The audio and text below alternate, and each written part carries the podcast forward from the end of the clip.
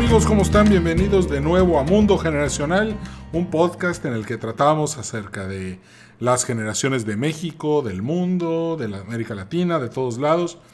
Pero lo más importante es que analizamos cómo al interactuar estas generaciones producen las circunstancias sociales en las que vivimos hoy. Quiero empezar por agradecerles a todos los que me han escrito y me han mandado notas diciéndole que les gusta mucho el podcast. Agradezco mucho sus mails, le agradezco mucho, primero que nada, a Dani por haber puesto en la página de iTunes que le, que le encanta el podcast y que está pasándola muy bien escuchándolo. También le quiero agradecer a, a Jimena que me escribió el otro día un email diciéndome que quería escuchar más acerca de la generación millennial y de cómo esta se desempeña en el trabajo. Claro que sí, con mucho gusto, muy pronto vamos a hacer una charla acerca de ese tema.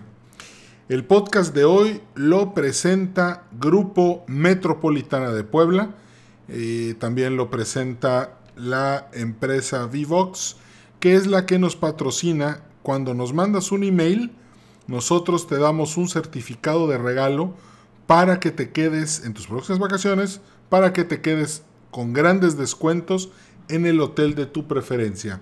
Así que ya sabes, mándanos un email y te ganas un regalo para tus próximas vacaciones. Pues el día de hoy tengo a un invitado muy especial, un gran amigo mío. Ya llevamos, eh, siempre nos reunimos a platicar y siempre surgen muy buenas ideas cuando nos reunimos para comer o para cenar. Cosa interesante, él me ha dado muy buenas ideas para mis cápsulas en Televisa. También en el, nos conocimos en el canal 28 con nuestra amiga Adriana Loaiza. Adriana, si nos estás escuchando, te mandamos un saludo muy grande. Por cierto, de una vez les anuncio que pronto Adriana va a estar eh, aquí en el podcast de Mundo Generacional. Y bueno, déjenme les presento a mi amigo Lauro Lozano Hipólito. Él es ingeniero industrial de la Universidad del Norte. Actualmente se, encuentra estudiando una maestría en administración en el Tec Milenio. Él es jefe de proyectos en FEMSA, pero la razón más importante por la que lo quise invitar es porque él es autor de un libro que leí y que me impactó mucho. Es un libro sumamente interesante, se los recomiendo ampliamente. Está en Amazon, lo pueden comprar y descargar y leerlo en, tu teléfono celular, que se llama, el libro se llama Dirige tu proyecto como una sinfónica. Por eso el programa de hoy se llama El Millennial Musical, porque la experiencia que Lauro tiene en la música y en los negocios es muy amplia. Y me encanta cómo hace este ensamble entre, la, entre ciencia y arte para lograr resultados fuera de serie. Lauro, bienvenido a Mundo Generacional. ¿Cómo estás? Muy bien, muchas gracias Edwin por la invitación. Tú sabes que soy fan de tu podcast y realmente me da mucho gusto poder eh, estar aquí contigo y, compartir un poco acerca de lo que es la música, los proyectos y diversas cosas. Qué bueno, no, no, no, eh, para mí es un honor que estés aquí de hecho, hace rato estábamos conversando. Eh, eh, Lauro me ha dado críticas muy constructivas para, para este podcast. Entonces dije, qué mejor que él sea el segundo invitado para ser entrevistado en este programa. Lauro, vamos a comenzar por el principio. Yo siempre le digo a la gente que eh, hay que partir de lo general a lo, a lo específico. Y la primera pregunta que te quiero hacer es, ¿Cómo se descubre el talento musical? Yo sé que ahorita nos están escuchando mamás X, mamás millennials, eh, padres de familia, maestros. ¿Cómo descubres el talento musical en un niño? ¿Cómo tú descubriste tu talento musical? ¿Y cómo puedes impulsar este para que, para que un niño llegue a, potenciar todo lo que puede llegar a ser? Mira, es, muy variado. Uno es, eh, platica mi mamá porque yo tengo recuerdos muy vagos, que desde muy chiquito este, me gustaba juntar botes y, cuando platicas con músicos, su historia es muy parecida. Les, les gustaba de niños juntar botes, este, ponerlos boca, boca abajo y empezar a pegarles y hacer ruido y simular que era una batería. Entonces me decía mi mamá que yo le decía que estaba armando la TAN y la TAN era el equivalente a la, a la batería. Entonces siempre me llamó mucho la atención eh, la música, música del duende bubulín, este, música, música diversa de niños y, y dicen que el entretenimiento eh, o lo que yo me entretenía es escuchar música en una consola, dando vueltas bailando en una mesa y, y realmente para el baile salí malísimo. Entonces el tema de la música como que se me dio. Después mis papás ingresaron a, a, a, un grupo de la iglesia y empezaron a cantar. Mi mamá tiene muchos años, tiene mucho talento para, para cantar. Eh, vengo de familia también de músicos, mi, mi, mi bisabuelo era, era músico, eh, por parte de mi papá el hermano era, era, era vocalista de un grupo que se, llama, o que se llamaba Los Escorpiones del Norte, entonces siempre la música estuvo en la casa. Primero que nada es el tema de la influencia y el, y el acercarte a, a, la música. Hoy, por ejemplo, tenemos un coro en la iglesia, tocamos en la Natividad del Señor y prácticamente en la familia todos somos todos tocamos algún instrumento y nos da un, un punto de, de, integración. Y ves este, el gusto por el, y la apreciación de los niños eh, por la música. Sin embargo, eh, no se me dio así de manera natural. En algún momento yo venía de una, de una educación normal de la, de la secundaria y en la preparatoria me di cuenta que no me gustaba tanto la escuela y me gustaba más la música. Entonces dejé la preparatoria y me fui a estudiar a la, a la Carmen Romano, que es la, la, Facultad de Música o la Escuela de Música de aquí de Monterrey, y entré a estudiar percusión orquestal con muy, muy poquito conocimiento, este, por así decirte, era el, el que menos experiencia tenía en el salón. Y me di cuenta que la música realmente es 1% talento, 99% trabajo. Imagínate tú, Edwin, entrar a una escuela donde el primer día de clases te entregan tu examen y te dicen, aquí va a estar el examen que vas a presentar en seis meses. Entonces, este, eso para mí me impactaba mucho. Eran cuatro hojitas y me decían, tienes que tocar esta pieza de marimba, esta pieza de tambor, tienes que tocar este, esta, estas otras melodías este, y échale ganas porque tienes seis meses para prepararlos. Cuando lo ves, dices tú, seis meses para preparar un examen de cuatro hojitas, pues está bien sencillo. Cuando empezamos a tratar de entender, de empezar a leer música y empezar a trabajar nos enseñaban los maestros eh, que si tú no trabajabas diariamente, realmente no ibas a poder llegar al examen. Y había gente que tenía mucho talento y mucha facilidad para la música, pero ¿sabes qué pasaba? Que no trabajaba. Y al no trabajar, dejaba que pasaban las semanas y el momento de hacer revisiones, pues no alcanzaban el nivel. Y a lo mejor la gente que no teníamos el gran talento musical, eh, eh, podíamos ir avanzando más rápido. Entonces, ¿Qué es la música? La música es disciplina, la música es trabajo diario y eh, para mí es una excelente herramienta de formación. Mi hijo tiene desde los 7 años estudiando violín, agarra temporadas que le gusta mucho, le gusta mucho que le digan, oye, qué bien tocas, oye, qué padre suena. Sin embargo, a la hora de, de estar en el momento de la verdad, en el momento del valle, estar estudiando solo, este, pues eso no le gusta tanto. Sin embargo, eh, vas trabajando por objetivos y por entregables. Ya. Dice Malcolm Gladwell en, su en uno de sus libros que el cerebro necesita 10.000 horas genera haciendo algo para poder dominar esa materia. Por ejemplo, podemos pensar en un boxeador, en una golfista, en un músico, en un músico y, y para lograr la maestría eh, o el dominio de esa, de, de, de esa ciencia, el cerebro necesita 10.000 horas. Y Robert Greene en su libro Maestría dice que no, que en realidad 10.000 horas las necesitas para saber el oficio, pero necesitas 20.000 horas para ser el mejor del mundo. Entonces tienes que dedicarte años y empezar desde muy chico, me imagino. ¿Por qué? Acabas de mencionar algo muy importante. La música es disciplina y es talento contra esfuerzo. Y los que hicieron el esfuerzo dejaron atrás a los que solo tenían talento. Así es. Platícanos Ahora, un poco más de esto. Sí, claro. Ahora podemos hablar de diferentes tipos de músicos.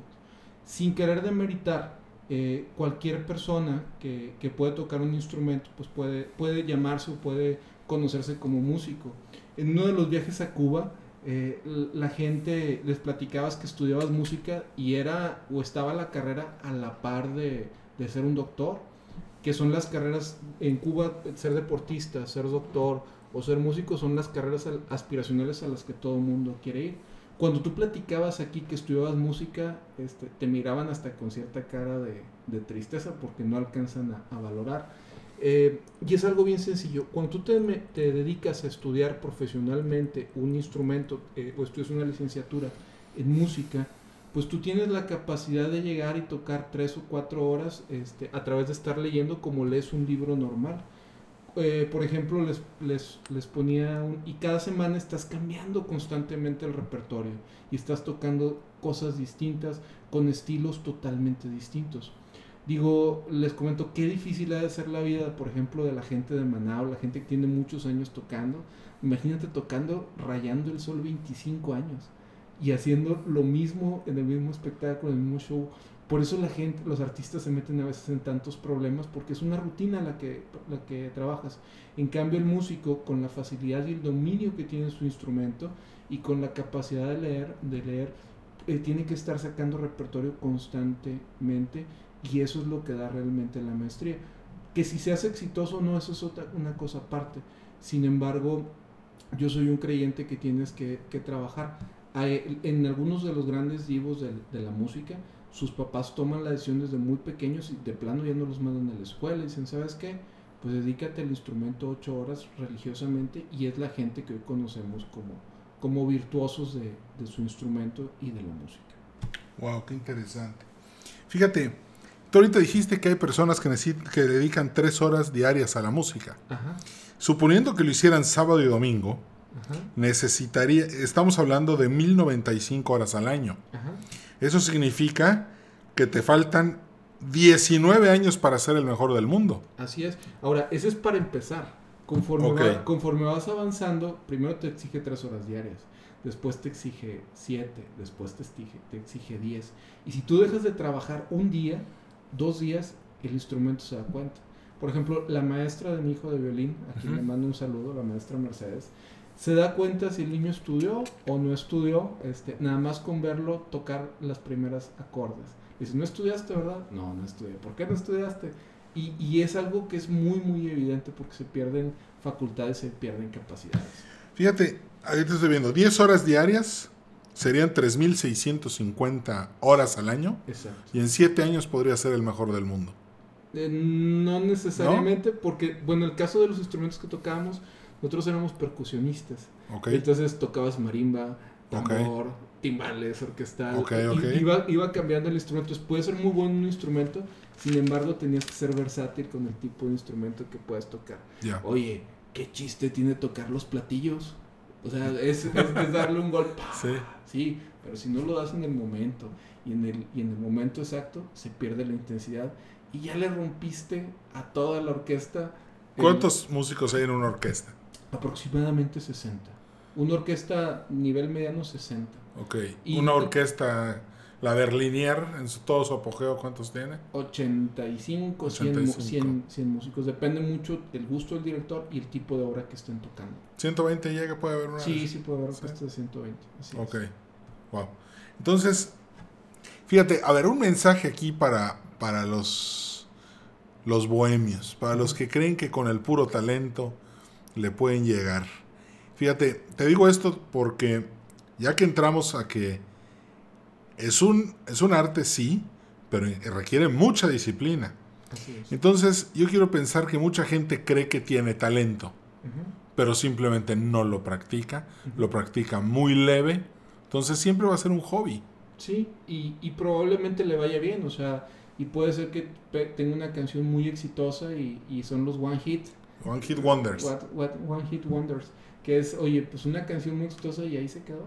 Y, y- pero sin embargo, si quieres realmente trascender, tener realmente un dominio, pues sí tienes que dedicarle un tiempo y darle la, la seriedad, ¿no? Me dijiste que tienes a tu hijo en violín. Sí, mi hijo tiene... Vamos a, para todos los que nos están escuchando que tienen hijos, ¿cuál es, ¿cuál es la ventaja de la música? ¿Qué hace por ti la música? ¿Por qué crees que, por qué inscribiste ahí a tu hijo? ¿Y qué crees que es lo... ¿Cómo piensas tú que dándole esa educación? ¿Por qué? ¿Qué le Mira, estás dando? Mira, yo no pienso, yo no, yo no, mi expectativa no es que sea un violinista. Mi expectativa es que aprenda a trabajar por objetivos, que aprenda a generar entregables. Eh, él se ríe, eh, él empezó a estudiar hace cuando tenía 7 años y le dijimos, a ver, aquí en la casa hay una formación musical, ¿qué quieres estudiar? ¿Violín? ¿Cello? ¿Piano? ¿Qué instrumento quieres aprender? Pero fíjate bien, el instrumento que agarres va a ser para toda la vida. Y escogió, y escogió violín. Y, tiene mucha facilidad eh, en el oído y, puede sacar pieza a primera vista.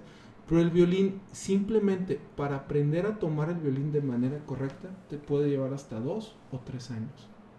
Nada más aprender a tocar, a tomar el violín de forma correcta. Hay niños que se les facilita mucho, hay niños a los que batallan un poquito más. Mi hijo, por ejemplo, bata- batalló mucho con el agarre y aprender a tomar el instrumento. Pero si no aprendes a tomar el instrumento, y es aburridísimo, estás tocando la misma nota una y otra. ¿Y no sale bien? Y otra y otra bien. Puedes sacarle buen sonido, pero si la postura está mal, el día de mañana no va a poder desarrollar todo el potencial que puede hacer. Entonces, eh, lo que estamos trabajando con él es la paciencia. El trabajo en, el trabajo en, eh, eh, en ser constante en una cosa. ¿Trabajo en equipo? ¿Ser parte de una orquesta es trabajo en equipo? Claro, es trabajo en equipo porque eh, fíjate que es trabajo en equipo y trabajo en equipo bien justo. Porque si tú tocas el violín en una orquesta, pues eres responsable del violín. No, no pasas a ayudarle al de las percusiones o al de la flauta. Eres responsable de lo que a ti te toca hacer y tienes que hacerlo muy, muy bien. Y parte del director es precisamente poder amalgamar esos talentos para poder generar un entregable. Por ejemplo, a ver, una duda técnica. ¿Qué pasa si yo empiezo con el violín y cuando llevo 8000 horas cambio de instrumento? ¿Qué tanto se pierde en un cambio de instrumento? Acabas de decir que a tu hijo le dijiste que el instrumento que agarrará para toda la vida. ¿Qué tanto pierdo en ese cambio? Pues más que pierdes es, es como si volvieras a empezar. Hay nociones que ya traes, traes la, traes la noción musical, traes la lectura, sin embargo tienes que aprender otro tipo de agarres. Hay instrumentos que pueden ser parecidos, por ejemplo, entre un violín y una viola, pues puede ser relativamente parecido, sin embargo se toca en otra escala totalmente diferente. Este, de hecho, se hace mucho bullying hacia la gente de la viola, que los, la gente, con todo respeto a la gente que toque viola, es gente que no dio el kilo para tocar eh, violín. No estoy muy de acuerdo con eso porque son instrumentos también muy, muy, muy serios. Entonces, eh, es, como volver a empezar. O sea, si tú quieres, hay gente que dice, oye, pues quiero estudiar también cello, pues tienes que meter al mismo tiempo al cello para llegar hasta al, al mismo nivel los, de los dos instrumentos. Entonces es, es trabajo, es disciplina, es constancia. Si le gusta mucho que le digan, oye, qué bonito estás tocando, qué bien estás tocando. Ahorita eh, estamos trabajando en cómo, cómo desarrollar más su potencial, en que lo empiecen a ver tocar, buscar foros para, para, para tocar. Sin embargo, hay muchas horas de trabajo. Yo creo que mi hijo se lleva ya las 1500 horas, las 2000 horas de, de trabajo y, y realmente lo hace, lo hace bien. Le falta todavía mucho, este, sin embargo, está en el, en el camino de generar esa disciplina y ese trabajo. Oye, y por ejemplo, cuando hablamos, cuando ahorita hablaste de algo muy que se me hizo muy importante, educar al oído. ¿Qué significa educar al oído? Educar al oído es poder eh, identificar cuando, cuando una nota está sonando de cierta manera y cuando estás desafinado. O sea, saber si estás afinado o no estás afinado, estás dando la nota o no estás dando la nota. En el caso del violín, Eres un catador de sonidos. en el más o menos. En el caso del, en el caso del violín, a diferencia de la guitarra, el violín no tiene, no tiene trastes. Entonces eh, tienes que adivinar por qué, por qué nota te encuentras el, eh, la- por ejemplo, si andas buscando un la o si andas buscando un re o un, o un mi, ¿dónde está ubicado más o menos? En la guitarra tú pones el dedo en un sitio y le rascas y, y ahí sale el, el sonido. En el violín no traes trastes, no tienes las líneas que atraviesan el mango y pues tienes que ir adivinando y aprendiendo las posiciones de, de- para tocarlo. Wow, qué interesante.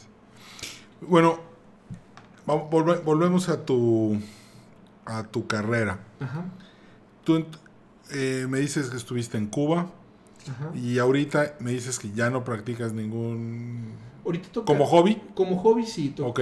más que como hobby, como un apostolado. Tocamos en, en misas Ajá. este y lo hacemos con mucho gusto. Lo hace toda la familia, papá, mamá, hermanos, cuñadas. Es una cosa. A ver, cuéntanos en qué iglesia para que te vayamos a ver en misa este domingo. Tocamos en la Natividad del Señor. Ok. ahí en Cumbres. Y en, en un convento que se llama eh, Fuego Nuevo, la Casa La Pascua, allí en el Uro. Ahí tocamos este, todo, cada domingo un- eh, vamos alternando. Y somos prácticamente pura familia. Ok, Este, interesante. Es bastante, bastante enriquecedor porque tengo un tema en común para trabajar en conjunto. Ok. Y hemos tenido la oportunidad de tocar en diferentes partes. Hemos tocado en la Arena Monterrey, hemos tocado en el estadio de béisbol, en eventos carismáticos. O sea, gracias a Dios. Y son experiencias muy bonitas porque ves a tus papás y a tus hermanos en un enfoque más de trabajo, más que en el enfoque del día a día. ¿Qué pasó? ¿Cómo llega ese momento en el que decides dejar la música y convertirte en jefe de proyectos en FEMSA?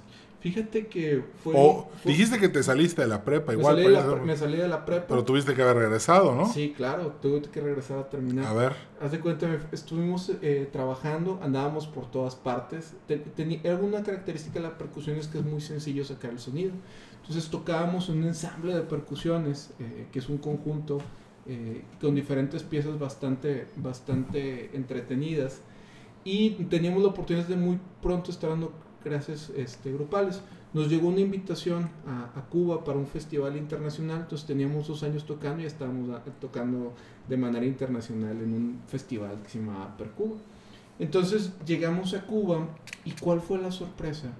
Que ver que el nivel que teníamos musicalmente hablando era equivalente al de un niño de 12 años tocando ciertos, ciertas piezas. ¿cuántos años tenías tú? Yo tenía 17 años en ese entonces. Y los de 12 tenían El mejor nivel, que tú. mejor- El mismo nivel o mejor nivel que nosotros Wow. teníamos. Entonces, en Cuba es, entonces tomaban la carrera muy, muy en serio. Ya. Y para mí fue muy duro decir, ¿sabes qué? Aquí ya entré tarde. O sea, para poder llegar a ese nivel y poder competir con estas personas, este, no me va a dar la, la edad. Muchos de mis amigos que estuvieron conmigo siguen en la música, algunos dejaron la, la- la carrera. Sin embargo, eh, sí me dejó el aprendizaje de aprender a trabajar por objetivos, empezar a trabajar a largo plazo. Yo era, yo era como mucha gente de que iba sacando el, el día a día, ¿no? Sin embargo, en la música, si tú no te preparas, si, no, si tú no trabajas sobre entregables, si no trabajas en proyectos, este, o no lo ves como un proyecto, eh, hace poco decías, eh, si lo crees, lo creas. ¿Tú qué opinas de esa frase? Si lo crees, lo creas. Si lo crees, lo creas. Creo mucho en el enfoque, Ajá, en el trabajo y en la disciplina. ok. Pero si lo crees, lo creas. Mira, hay una frase que dice, si lo puedes soñar, lo puedes lograr. Ajá, Y esa frase se me hace una porquería y para la basura. ok. Porque los sueños no, no generan nada. Para mí le faltan palabras.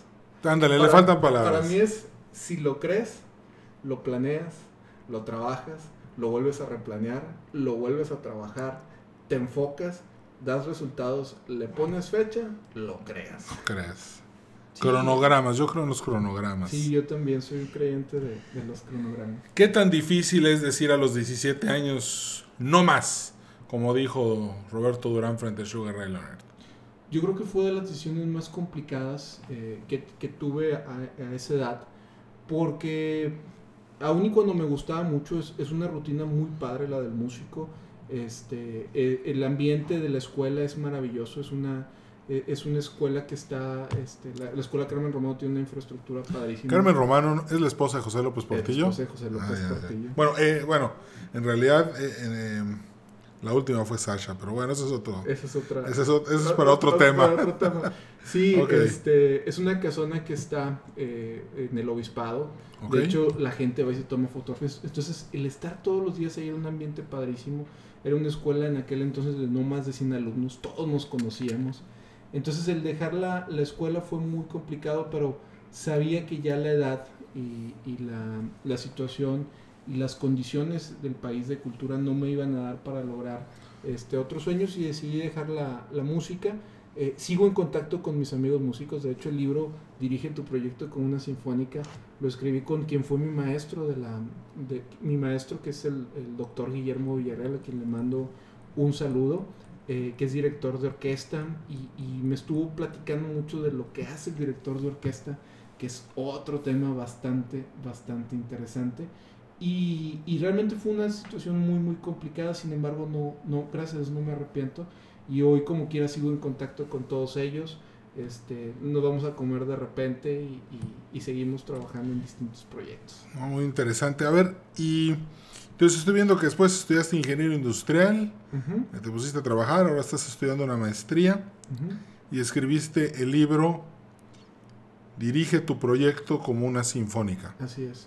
A ver, platícanos de qué se trata que yo maneje un proyecto como una sinfónica. Mira, es algo bien sencillo. Eh, cuando, yo- cuando me ha tocado dar clases o explicamos el tema de proyectos, yo lo explico de manera bastante, bastante simple. Un proyecto es como una boda. Si tú dices, yo me caso el 30 de julio a las 7 de la noche del año que tú quieras, 2020. 2020, tú vas a estar ahí el 30 de julio a las 7 de la noche del 2020, esté quien esté. En los proyectos debiera ser igual, en la música es igual. En la música, algo por lo que me gusta mucho es que no hay, en la música clásica, sobre todo en la sinfonía, no hay improvisación. Es decir, se toca lo que está escrito, se trabaja en equipo, se ensaya, se, se, se da o se muestra la idea del- de, un, de un autor a través de la, de la orquesta. Un paréntesis. Sí, Para todas estas personas que hoy están soñando con ser músicos, ¿cuánto tiempo se requiere de estudio y trabajo para entrar a una orquesta? aproximadamente de 12 a 15 años. Wow. O sea, cuando tú ves a una persona en una tril de una orquesta profesional, o sea, que de, las, de la gente que cobra, que vive de eso, tiene más de 15, o- 15 o 16 años metido en el mundo de la música. Sus, a- a- a mí sus me- 10.000 horas con un poco más. Sí, con un poquito más. A mí me da mucha risa que de repente vemos músicos, oye, viene Alondra de la Parra, que es directora de orquesta, y está este pabellón de Melleno. Es la misma orquesta que está tocando cada jueves obras eh, de, de bastante nivel y a veces no lo valoramos. Monterrey es una ciudad donde tenemos una orquesta y, mi invitación es vayan a ver la orquesta y, y escuchen, pero también vayan a ver cómo se relacionan los músicos, cómo trabajan, cómo resuelven las situaciones que se van presentando y cómo al momento que el director baja la batuta, todo el mundo está donde debe estar. Y el trabajo del director es que eso pase. Si eso pasara en los proyectos, si eso pasara en nuestro país, donde la persona que está como líder pusiera la batuta y les dijera todo el mundo aquí trabajando en que esto salga bien, otro país, otro, otro lugar, en otro lugar muy, muy distinto viviríamos. Me llama la atención, pero estoy entendiendo esto como una estructura rígida. ¿Por qué? Porque no hay innovación y todo se tiene que hacer al pie de la letra. ¿Es correcto? Es correcto. Es, es, es medio autoritario también. Bueno, es que el director es completamente autoritario. autoritario, ¿no? Es, es todo el poder sobre todos los movimientos. Sobre todos los movimientos y todo lo que es. Pero, pero ¿qué ventajas te da esto? Que puedas trabajar de forma, este, que puedas estar cambiando de repertorio cada semana, que puedas ser muy óptimo con el tema del, del tiempo y que no haya sorpresas. Ok. Oye, imagínate tú que pides algo a, y en el tema de proyectos así debe ser, imagínate que tú pides algo a Amazon y que no sepas cuándo te va a llegar, o que no sepas este cómo, cómo te va a ir, o que te pongas en- con un doctor, oye, ¿sabes qué? Me van a operar, yo tengo pánico que en, que, que en 30, 40 Sí. años me vayan a operar a un doctor y que esté con el, viendo el celular. Te entiendo. O sea, ¿de qué se trata esto? De evitar las sorpresas. Y, y bueno, eh, hablando un poco de la figura del director de la orquesta y de dirigir tu proyecto Proyecto. como una sinfonía, estás diciéndole al emprendedor que tiene que ser un director de orquesta, Así es. quiénes son sus músicos. Sus músicos son sus procesos, son este, toda la gente que colabora, sus proveedores, toda la gente que colabora. Oye, ¿sabes qué? Voy a entrar a un negocio y voy a meter dinero y puede que gane o puede que pierda. Pues si tienes mucho dinero para ganar o perder, pues es pues mejor ve y apuesta, ¿no? O sea, veías una apuesta y puede ser que ganes, puede ser que no pierdas. Pero si tú vas a meter tu dinero, que es tu capital, que son tus recursos, yo lo menos que esperaría es tener sorpresas. O sea, si digo, oye, tengo que el, el año 1 estar facturando el 20% de utilidades, pues yo esperaría tener el 20% de utilidades. Si no, pues mejor meto el dinero a un casino y, y puede que gane y puede que pierda. De eso trata el tema del, del libro. ¿Cómo, ¿Cómo hacemos proyectos aburridos? ¿Cómo- ¿Qué es un proyecto aburrido? No se acaba el presupuesto, no se acaba el dinero, este, se termina cuando se debe terminar. Para mí son los proyectos aburridos, son los proyectos que me encantan. Desafortunadamente me ha tocado muy pocos de esos, pero es Ya. el proyecto ideal, ¿no? Si como emprendedor tienes mucho dinero para gastar, pues gástalo, mejor no hagas un, No hagas un proyecto. No hagas un proyecto. Si tuviéramos que darles un consejo a todos los emprendedores, a todas las startups que nos están escuchando ahorita, basado en tu libro y en todo lo que aprendiste realizándolo junto con el doctor Guillermo Villarre- Villarreal, ¿qué nos podrías decir? Mira, dos consejos básicos. Primero, alinea las expectativas con tu cliente. Identifica quién es el cliente y alinea las expectativas. Oye, resulta que a mí me encantan las hamburguesas que hace mi compadre, me voy a poner a hacer hamburguesas mi compadre. Pues a lo mejor a ti y a tu compadre les gusta mucho, pero a lo mejor no hay mercado para eso. Y todo el mundo te cuenta la historia de Steve Jobs y la historia de, de Bill Gates y la historia de Beethoven y la historia de Einstein. Sin embargo, son, son garbanzos de libra, no, no todo el mundo llega. Entonces es importante tener una buena planeación y certeza. Y el segundo, que se me hace también muy básico, es trabaja un compás a la vez. Cuando yo estaba en clase en la universidad, de- en la escuela de música, de repente había partes que, que, me sal- que no me gustaba tocar porque eran muy difíciles o requerían tiempo. Entonces yo tocaba toda la pieza y te- pues decía, por decir un número, el 85% de la pieza estaba bien. Y la parte que no me salía, me la brincaba o le sacaba la vuelta. Entonces, un consejo que me dio Guillermo y que me marcó de por vida fue, oye, ese compás que no te sale, hazlo bien despacito. Como lo decías en el podcast pasado, oye, es que no me gusta el tema eh, contabilidad ni de financiero. Oye, pues métete y trabaja, ahí está el dinero.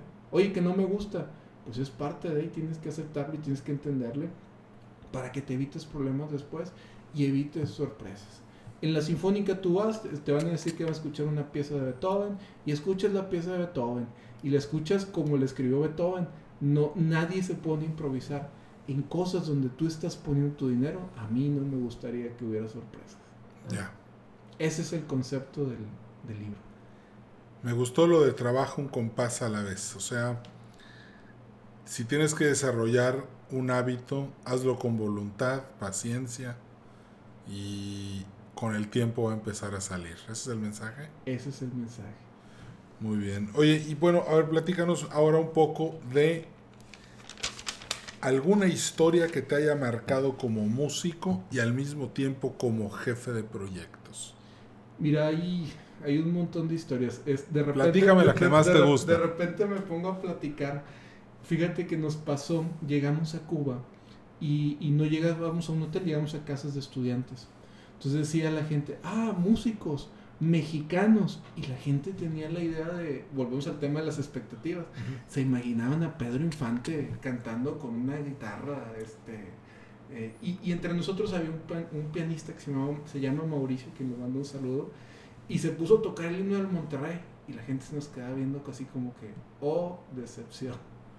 También algo que les llama mucho la atención es que les platicábamos que aquí en los camiones teníamos prohibido, la, estaba prohibido subirse vendedores y músicos y la gente no, no, no- no entendía el concepto. Entonces volvemos al tema de expectativas.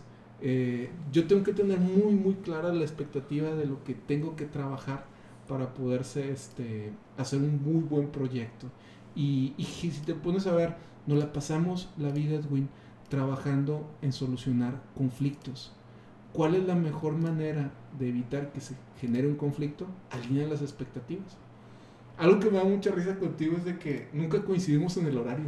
Siempre, Nunca. siempre decimos, oye, nos vemos a las, a las a X horas y alguien llega media hora tarde, Sí. o alguien llega media hora antes. Pero algún día lo lograremos. Así es. Bueno, fíjate, eh, todo, qué importante es. Yo veo que, yo siento que ahorita el, espíritu emprendedor de la generación X era muchísimo más poderoso que el espíritu emprendedor de los millennials. Eh, el 95% del empleo en México lo hacemos los, lo hace la generación X, lo hacemos la generación X. Y los millennials son más precavidos, son más cuidadosos, no se arriesgan tanto como nosotros sí lo hicimos. De hecho, todavía hoy, de todo el sistema financiero internacional, con todos estos mecanismos tan complejos con los que opera, pues son, son producto del, de la afinidad al riesgo de la, de la generación X. Sin embargo, para todos esos millennials que están allá afuera, que tienen talento musical, ¿qué les vamos a decir? Para adelante, busquen sus 10.000 y sus 20.000 horas. O simplemente aprendan, analicen, absorban y después aplíquenlo en sus proyectos. Así es, trabajen un compás a la vez, o sea, y, y, y el tema de la paciencia es algo que, que se ha perdido, Edwin. ¿Tú te acuerdas, por ejemplo, somos contemporáneos, Sí. cuando te encargaban, oye, viene el 21 de marzo, pues ve a la papelería, compra la estampita Benito Juárez, este, Sí. ve a pie, tráetelo, escríbelo con pluma azul, que no te, no, no te salgas de la línea, Sí. este, hazlo bonito y entrégalo al siguiente día. Yo no sé si la maestra los leía o no los leía, pero por lo pronto, una microletra tienes que sacarlo. Hoy les encargan Benito Juárez y, y es triste, a veces no saben ni quién es Benito Juárez. No. Wikipedia, copy, paste, li- Vámonos. imprimo y vámonos. Entonces, yo creo que eh, esas facilidades que han tenido las, las nuevas generaciones, yo no sé hasta dónde los jueguen en contra el día de mañana cuando tienen que enfocarse a una tarea.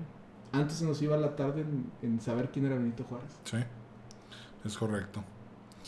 Pues, Lauro, no me queda más que agradecerte que hayas venido a Mundo Generacional. Eh, te agradezco muchísimo que, que ha- hayas aceptado mi invitación. Y pues no sé si quieras decirle algo más a alguien de todo este conocimiento que tienes y de todo lo que dice tu libro. Un último consejo para, para, la, para los niños más chiquitos, para la generación contemplativa, para los niños que empezaron a, nacer a partir del 2006. ¿Qué, mensaje, ¿Qué mensaje hay para los más, para los niños respecto a la música? Mira, la sinfonía perfecta no existe. Entonces, siempre hay posibilidad de trabajar y de ser mejores, de hacer mejor las cosas. Muchas veces queremos exigir el que salga a la perfección, sin embargo, tenemos que ser muy pacientes y te- ser muy complacientes. Simplemente ahorita estoy en un par de proyectos que se me han complicado enormemente este, y no hay más que para darle para adelante. Eh, Un gente- compás a la vez. un compás a la vez. Y Exactamente. seguir aprendiendo. Muy bien. Pues Lauro, muchísimas gracias. Amigos, muchas gracias por habernos sintonizado, por haber escuchado el podcast. Ya saben que muy pronto va a haber otro nuevo programa. Ya tengo nuevos invitados este, para el Millennial Jefe, para el Millennial Deportista. Vienen cosas muy padres. No dejen de estar pendientes de suscribirse y de poner este, sus comentarios para que yo pueda seguir pues eh, mejorando el programa y haciendo los eh, agarrando sus sugerencias para hacer programas de los temas que ustedes me piden. Les mando un fuerte abrazo, que estén muy bien y nos vemos en el próximo programa. Hasta la vista. Chao.